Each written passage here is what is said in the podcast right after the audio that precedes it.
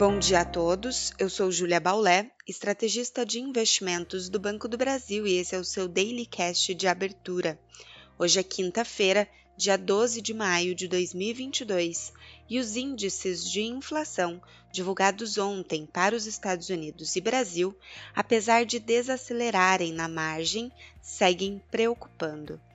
Tanto o CPI nos Estados Unidos como o IPCA no Brasil vieram um pouco acima da mediana das expectativas do mercado e acendem um sinal de alerta para os seus índices de difusão, com núcleos também pressionados. Nesse sentido, inflação segue sendo um dos principais temas que imprimem volatilidade aos mercados. Apesar disso, as expectativas sobre a condução das políticas monetárias tanto aqui como lá fora, seguem sem maiores mudanças. Majoritariamente, se espera que o Federal Reserve atue com mais uma alta em 50 pontos base nos seus juros, assim como se espera que o Banco Central no Brasil realize nova alta em junho, sendo a aposta principal no momento um aumento também em 50 pontos base. Nos Estados Unidos, as bolsas fecharam em baixa firme ontem e os índices nos mercados futuros registram também queda agora pela manhã. Outro dado de inflação será divulgado ao longo do dia para o país. Trata-se da inflação ao produtor, o PPI, além dos dados de pedidos de auxílio-desemprego semanal. Na Ásia, as principais bolsas fecharam em queda, destaque para o recuo das ações de tecnologia, que foram pressionadas pelas quedas fortes ontem das ações de tecnologia na bolsa americana Nasdaq. Essas ações sofrem mais em meio à aceleração de inflação e expectativas de altas de juros. A queda dos mercados acionários é ainda mais sensível na Europa.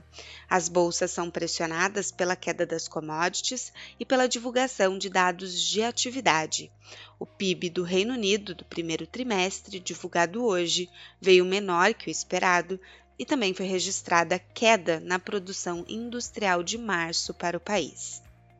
No Brasil, Destaque para a abertura da curva de juros ontem, que respondeu às divulgações dos índices de preços e recuperaram tudo o que havia devolvido de prêmio nos dois pregões anteriores. O dólar voltou a fechar em alta, mas com elevação de apenas 0,21%, aos R$ 5,14. Isso porque as notícias positivas vindas da China ontem levaram ao avanço importante das commodities, que, junto com balanços corporativos locais, ajudaram o Ibovespa a ir na contramão do exterior e avançar 1,25% aos 104.397 pontos. Para hoje, teremos o dado de volume de serviços de março, que deve avançar no mês após sua queda registrada em fevereiro. No calendário de balanços corporativos, hoje teremos, após o fechamento dos mercados, a divulgação da B3, Americanas, Eneva, Marfrig e Redditor. Nos mercados locais, o ambiente de cautela internacional leva o dólar para a valorização globalmente, e a queda dos índices acionários lá fora, assim como a queda das commodities nesta manhã, podem também influenciar a abertura do Ibovespa. Ficamos por aqui, um bom dia a todos e até a próxima!